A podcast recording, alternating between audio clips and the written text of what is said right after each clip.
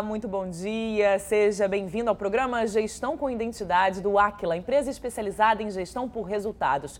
A proposta aqui do nosso programa é que você perceba a importância de criar estratégias e técnicas que melhorem a gestão do seu negócio. Toda semana, um case de sucesso que pode te levar a ter um novo olhar para a sua empresa. Nosso programa de hoje invade a área de óleo e gás. Nossos três convidados vão falar dos benefícios de organizar processos de gestão dentro dessa grande indústria. Comigo aqui, para a primeira parte desse papo, está Nicholas Bird, CFO da Vast Infraestrutura, que já foi conhecida como a Supetróleo. A empresa oferece infraestrutura e soluções de logística para movimentar energia de forma segura e eficiente, limpa e sustentável. Desde 2016, eles operam o terminal de petróleo do Porto do Açu, em São João da Barra, na região norte do estado do Rio de Janeiro. É a única infraestrutura privada do Brasil com capacidade para receber navios com cargas de até 2 milhões de barris. A empresa faz parte do grupo Prumo Logística. Nicolas, muito obrigado pela sua participação aqui no programa. Obrigado pelo convite, Natasha. Agora, Nicolas, a gente falou de petróleo, de grandes empresas. É um desafio e tanto estar à frente de uma empresa dessa, desse tamanho todo. Como é que esse processo começou e o que, que hoje tem diferente lá do início, de quando vocês começaram aqui no Porto do Açu? Pois é, foi, foi um, gran, uh, um, grande desafio mesmo.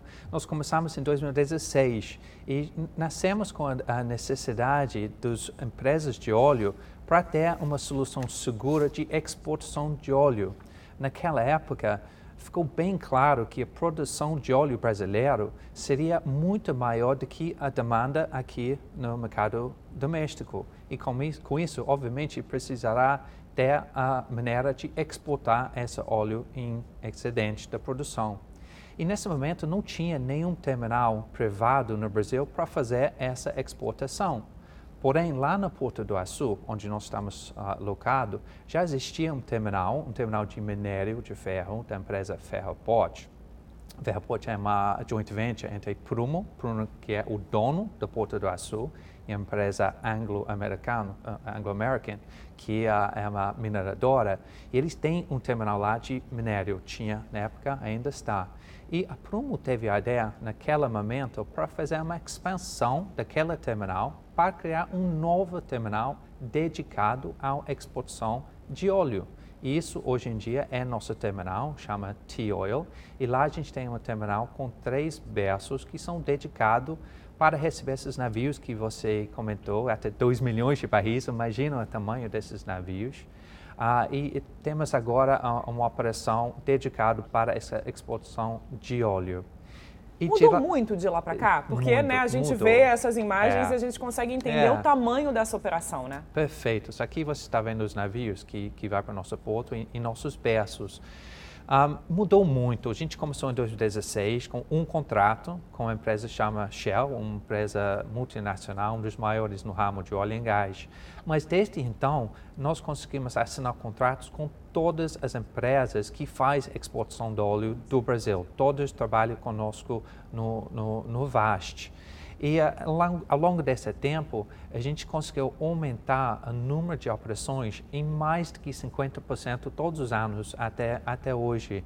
E se você olhar no ano passado, 2021, por exemplo, uh, através do Porto Sul, nós exportamos mais de 25% de todo o óleo exportado do Brasil. Então, realmente mudou muito de lá para cá mas a gente tem expectativa de mudar muito mais para frente também, porque a, a, a, expectativa de produção de óleo brasileiro também é para uma expectativa, a gente tem expectativa de aumentar muito nos próximos anos também. Aumenta a produção, aumenta o negócio, né? Exatamente. E aumenta o volume de trabalho que é preciso ser feito. E vocês tiveram uma grande mudança agora. Vocês começaram com a Supetróleo, Sim. mudaram para Vast, mudaram até a tagline, eu vou ler aqui para eu não falar uma besteira, abrindo horizontes para a energia. Isso. Isso representa uma mudança de estratégia, inclusive na história de vocês, porque, como você falou, tem aí Sim. a perspectiva de aumento na produção e automaticamente um aumento no trabalho para vocês, né? É, perfeito.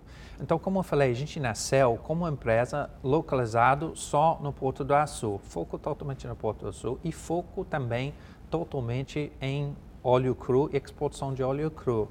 Porém, com a demanda do mundo para ter novas fontes de energia, em geral fontes de energia mais limpas, novos líquidos, nós entendemos que a gente tem que ter a gente tem que ir além da própria aço e além do só petróleo. Então, o nome da aço petróleo não fez muito mais sentido para a gente mais. E por isso, em maio desse ano, a gente mudou de aço petróleo para vasta infraestrutura.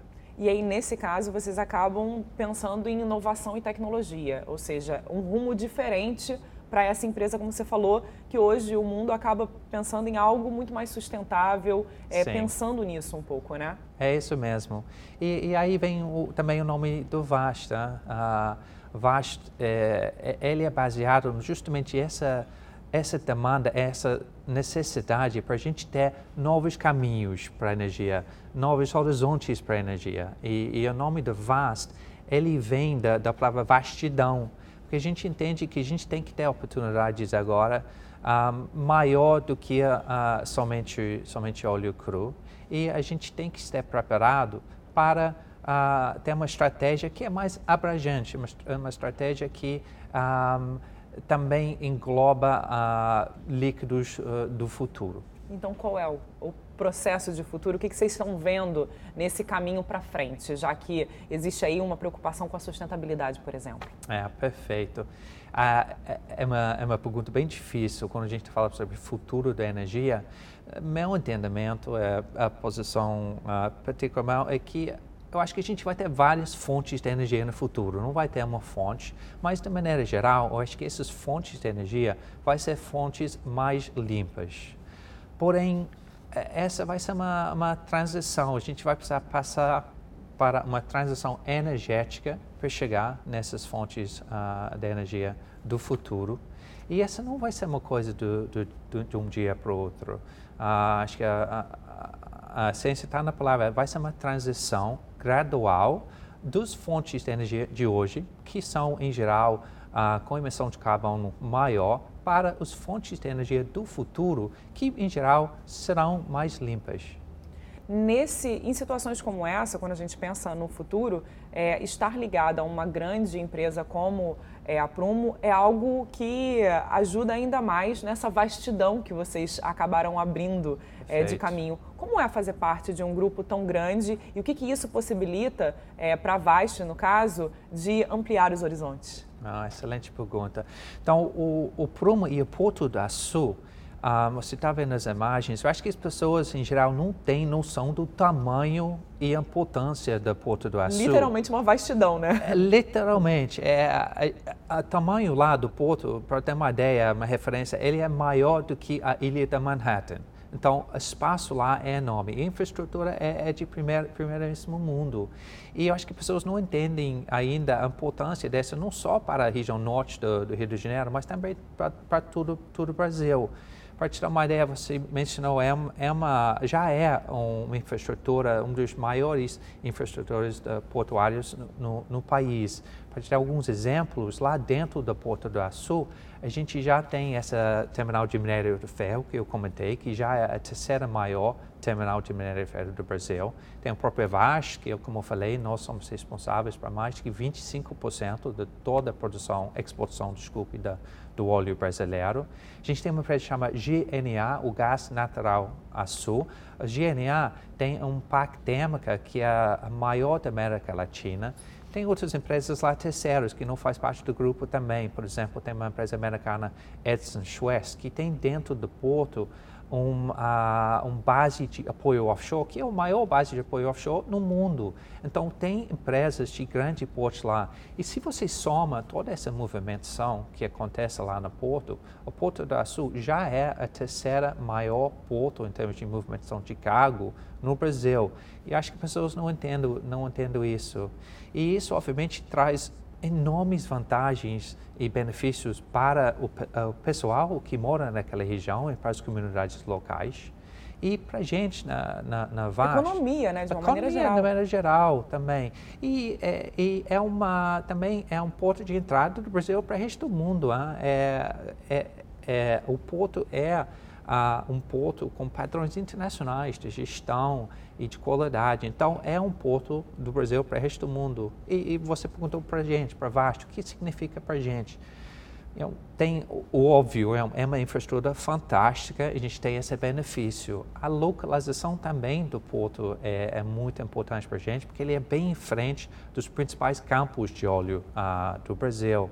E já que estamos aqui falando sobre gestão em si, eu acho que outro grande benefício para ser parte de um grupo assim é que a gente consiga trocar ideias com outras empresas do grupo, tem reuniões com os CFOs dos outros grupos, e a gente consiga debater ideias e trocar melhores práticas de gestão com outras empresas do grupo. Eu acho que esse é um grande benefício para uma empresa como o VAST, que é uma empresa pequena em termos de número de pessoas. A gente tem menos que 60 pessoas atualmente. Isso, para ter esse grupo, para bate-papo e trocar ideias de gestão, também é um grande benefício para a gente pensando, você falou agora que vocês são uma pequena empresa, mas pensando grande no futuro, como vocês veem a Vast daqui em diante, já que existe aí uma expectativa de aumento da produção de petróleo e automaticamente Sim. da energia de exportação é. sendo produzida também, né? Perfeito.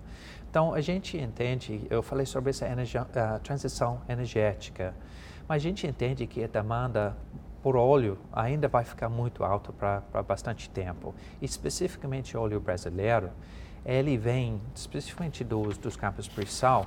É, os campos são entre os mais produtivos dos campos de óleo do mundo. Então, com essa alta produtividade, vem baixos custos. Inclusive, muitos especialistas dizem que o óleo que vem do pre-sal brasileiro é o segundo mais barato para produzir no mundo, só através do Oriente Médio. Então, é, é, esse é um grande benefício para o óleo brasileiro. E essa produtividade também ajuda com a questão de carbono. O Brasil também é um dos menores em termos de produção de carbono desse óleo. Então, a gente vê, uh, atualmente, o Brasil produz aproximadamente 3 milhões de barris por dia. Tá? E uh, tem expectativa para isso aumentar de mais que 5 milhões, de 3 para mais que 5, até final dessa década. Então, o Brasil vai ser um parte importante dessa demanda global de óleo. Mas além... Algo que ficou latente ainda com, com, a guerra e etc., que é preciso ter outros países também fazendo essa produção, né? Perfeito, perfeito. Então, o Brasil ficou muito atraente Uh, recebemos uh, reportado lá que recebemos vários pedidos dos países do mundo para tentar aumentar a nossa produção. Infelizmente, a produção brasileira não é não é uma torneira. A gente não pode ligar e desligar a produção brasileira. É uma coisa gradual e por isso esse aumento ao longo da década, chegando lá nos nos 5 milhões de barris, pouco mais de 5 milhões de barris é a expectativa, mas é importante. Mas Vasta está pensando além só da exportação.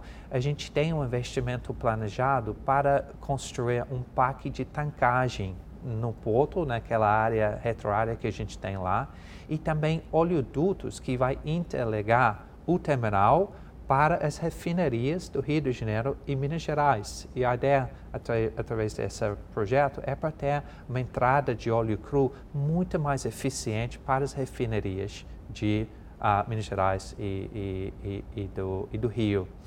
Mas a gente falou sobre a mudança do nome do VAST. A gente também estamos pensando além de, de, de líquidos de óleo nós entendemos que vai ter uh, líquidos do futuro, líquidos diferentes. Então, nós estamos também olhando investimentos em infraestrutura para oferecer, oferecer serviços de, de estocagem, logística dos outros líquidos, esses líquidos do futuro que eu falei.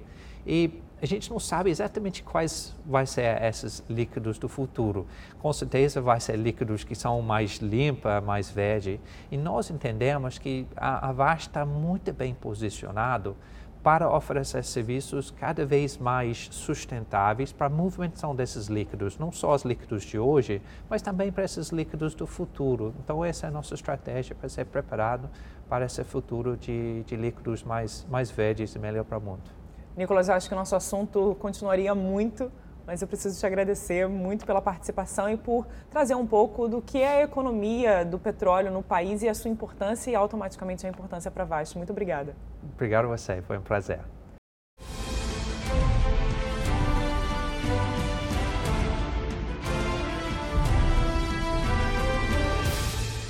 A conversa com o Nicolas trouxe para a gente a noção do tamanho do desafio que eles têm pela frente Agora a gente traz para o debate outras duas pessoas que têm ligação direta na empresa com os impactos de uma gestão eficiente. Ao meu lado, Mariana Begossi, gerente financeira da Vasta Infraestrutura, e Marcelo Fernandes, gerente de compras e administração contratual. Muito obrigado pela participação de vocês aqui no programa. Obrigada pela Nós que agradecemos. Mariana, eu vou começar com você porque o processo ali de parceria entre o Aquila e a Vast começa em 2019. E aí vocês têm como foco o setor de compras e também o setor de finanças, a parte administrativa e financeira da empresa. Por que escolher esses setores e o que, que isso traz de impacto, de diferença na hora que a gente fala de gestão? Tá, por que, que a gente escolheu essas áreas? A Vast, como o Nick já falou, é uma empresa muito, muito jovem, né? tem seis, seis aninhos de idade. Então, no início, o que, que era o foco? É buscar crescimento é, pensando em excelência operacional, pensando em segurança, que para a gente poder fechar contrato e vender, é isso que a gente tinha que se diferenciar. Então, no início, o que, que nós fizemos? Tiramos aquelas certificações voltadas para saúde e segurança, para meio ambiente, para qualidade, essas ISOs 45001, 14001, 9001, voltadas para isso, para segurança, para saúde, para meio ambiente. É, a gente implementou o sistema SGI, Sistema de Gestão Integrado, e tiramos essas certificações. Depois, então esse foi o foco inicialmente, né? Construir a empresa, né, basicamente. Isso, o foco era vender, era captar clientes, então esse nosso diferencial de excelência operacional e segurança nessa operação de transbordo de petróleo. Né? Então crescemos depois disso muito rapidamente, com muita velocidade, né? tanto em fechamos contratos, número de operações e as pessoas começaram a chegar para a gente poder estruturar a empresa. Então lá em 2019 a gente entendeu que precisávamos nos estruturar área, as áreas que dão apoio ao negócio precisavam se estruturar para poder acompanhar esse crescimento. Por isso a gente pensou na área financeira, junto com a área de suprimentos e administração contratual, para poder apoiar o negócio, porque a gente entende que mesmo estando ali no, né, nos bastidores, a gente precisa apoiar o crescimento né, da, do, do, nosso negócio. Você falou em gestão um pouco dessa questão de gerir ali, é, como vocês eram, é, tinham capacidade em, no meio ambiente, em controle, etc. E quando a gente fala de gestão é basicamente a mesma coisa. Você também precisa ter essa capacidade, é algo que você adquire, assim como os ISOs que vocês adquiriram, Sim, né? Sim, com certeza. Quando a gente fala é, um pouco de gestão, o que, que você percebe de resultado, de diferença é, entre o início lá da operação em 2016 e a entrada do Aquila em 2019, que aí vem, vocês mudaram para o nome para Vast, vem uma vastidão de conhecimento no caso, né? Sim.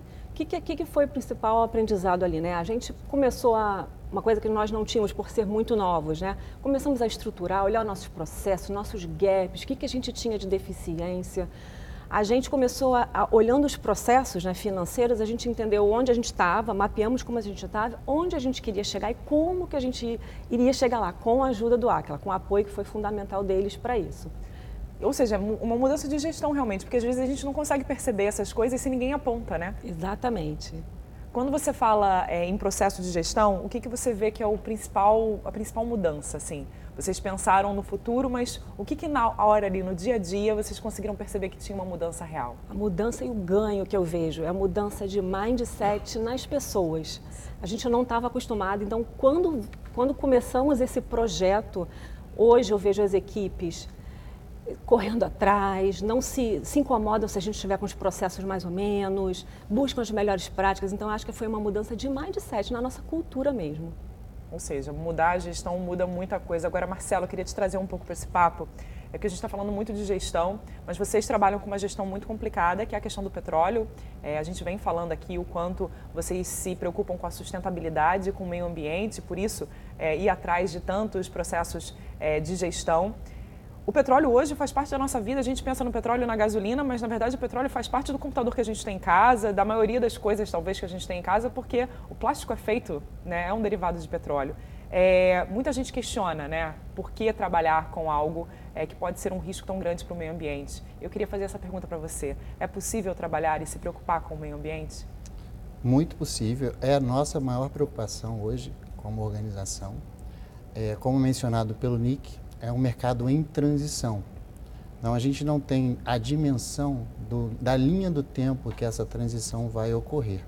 Isso é importante todos nós entendermos. Queremos sim energias limpas ou mais limpas, é, porém a gente ainda vai ter um período é, que a gente ainda vai ter que lidar com essa é, matriz energética que a gente tem e as matérias-primas oriundas dessa matriz energética. Então, até que as novas referências, o que eu chamo de referências, é um novo grupo de matérias-primas, novas soluções, elas aconteçam, estejam disponíveis, é, nós, de alguma forma, temos que cuidar do que é transição, quer dizer, continuar atendendo com excelência o mercado de óleo, que foi oriundo, a empresa nasceu desse mercado, e preparar a organização para atender com os novos serviços, é, com a mesma excelência, mas com novos serviços e escala para apoiar essa transição energética. Agora, quando a gente fala do tamanho que a Vast tem, a gente viu imagens ali do tamanho dos navios, o tamanho que o Porto do Açu tem de uma é, maneira geral. É, como é que você vê essa questão das ações voltadas ao meio ambiente? A gente falou muito aqui do tamanho da operação, mas para que essa operação realmente aconteça, é preciso ter uma segurança muito grande, né? Com certeza. A gente tem essa, como eu falei, essa preocupação com o meio ambiente, porque o nosso canal é uma área abrigada. Então, é, diferentemente do que o mercado normalmente pratica, onde a transferência de óleo ocorre no mar, com um aumento de risco ambiental nessa operação, há três anos, se eu não me engano, perto disso, a gente teve um acidente na costa do Brasil que impactou várias áreas, é, é, a questão do, do, óleo chegando na praia. Né? Então, a gente tem uma área totalmente abrigada, com uma infraestrutura totalmente voltada para um plano de emergência caso alguma coisa corra fora do, do esperado, a gente tem toda uma gestão nesse terminal para cuidar do meio ambiente. Esse é o foco principal da empresa. Então, a gente tem vários programas sobre isso.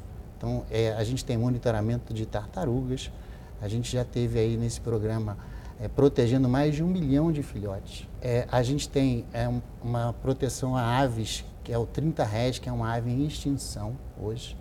A gente tem ali uma proteção de animais marinhos e destaco a doninha, que é um tipo de golfinho que também está em extinção. E a gente tem uma questão também que é muito voltada para o reflorestamento da, da vegetação nativa da região onde o porto hoje funciona.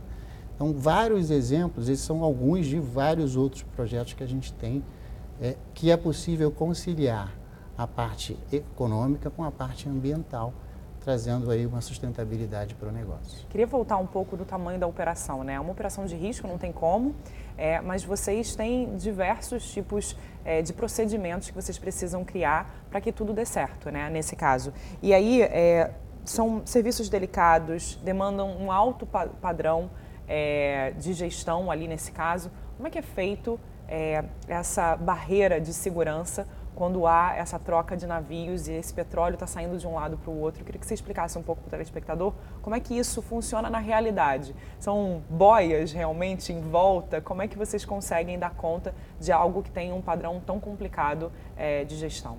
É, a gente tem é, um plano de emergência que, quando a operação está ocorrendo, a gente tem barcos, diferentes tipos de barcos de apoio a essa operação de transferência de óleos entre os navios maiores.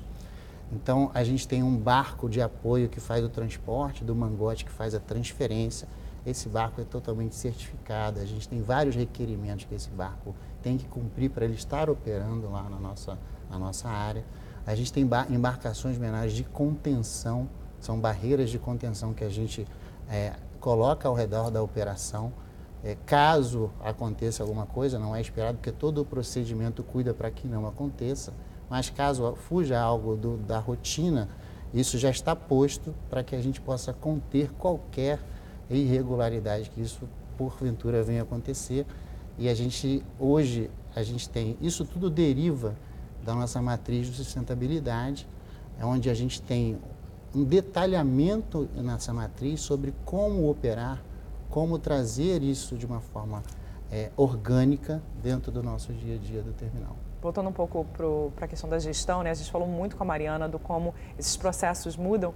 A área de compras teve uma grande influência sua é, nesse trabalho com o Aquila. Eu queria que você explicasse um pouco é, como é que foi organizar e como essa área foi transformada no momento em que é possível ter processos de gestão dentro da empresa. É muito importante essa intervenção. É, eu diria que a gente mudou da água para o vinho, seria essa essa minha comparação. É, o que possibilitou foi, primeiramente, identificar, né? identificar os nossos gaps, mapear aquilo que a gente, porventura, a gente não estava fazendo com excelência. Alguém com apontando dentro o dedo né, no problema. E às vezes você, você tem que estar aberto para poder entender e tocar na ferida e corrigir aquilo. E foi o que nós fizemos com o apoio da ACLA. Então, atuando nos gaps, a gente melhora a nossa eficácia, a gente melhorou muito essa questão. E a área de compras, que até então a gente chamava, a gente conhece um pouco no mercado como uma área meramente transacional, de emissão de contratos e pedidos, ela passa a ter uma visão mais estratégica no negócio, passando a um conceito mais moderno de business partner, onde a gente, ao invés de atender no momento da demanda, a gente antecipa a demanda, a gente discute a demanda, a gente identifica potenciais melhorias e então a gente vai para o processo de aquisição.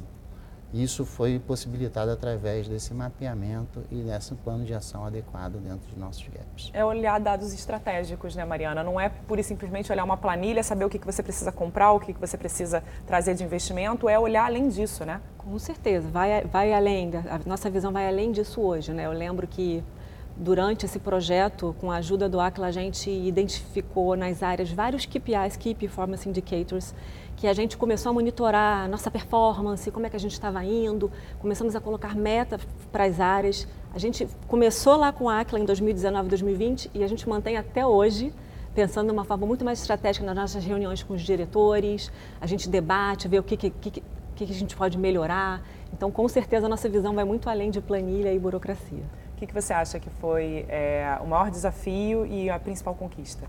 O maior desafio, na minha visão, foi Gestão foi engajar as pessoas, fazer as, as, equipes acreditarem que aquilo dali ia trazer benefícios, fazer elas pararem o dia a dia que elas estavam acostumadas, sempre fiz assim, para se olhar um pouquinho de fora, ver os seus gaps e acreditar que aquilo dali ia gerar benefício. Eu só tinha um mês de empresa Nossa, quando eu assumi esse desafio, desafio de ser líder desse projeto, então foi desafiador, mas a gente teve sucesso. As pessoas acreditaram, foi um sucesso. A gente implementou melhorias ao longo do próprio projeto, então foi um sucesso. E a outra pergunta que você falou, o é, que, que, a gente, que, que a gente ganhou, o que, que ficou de legado? Né? Eu acho que é um pouco do que eu falei de mudança de mindset a cultura da nossa empresa agora tem assim no DNA essa questão de, de não se contentar, de querer melhorar, de buscar a excelência, que é um dos nossos valores, de perseguir isso, de estar engajado, fazer acontecer. Então, eu acho que é isso que, que deixou para a gente de principal, né? essa parceria aí com a Aquila. Ou seja, gestão é tudo, né, Marcelo?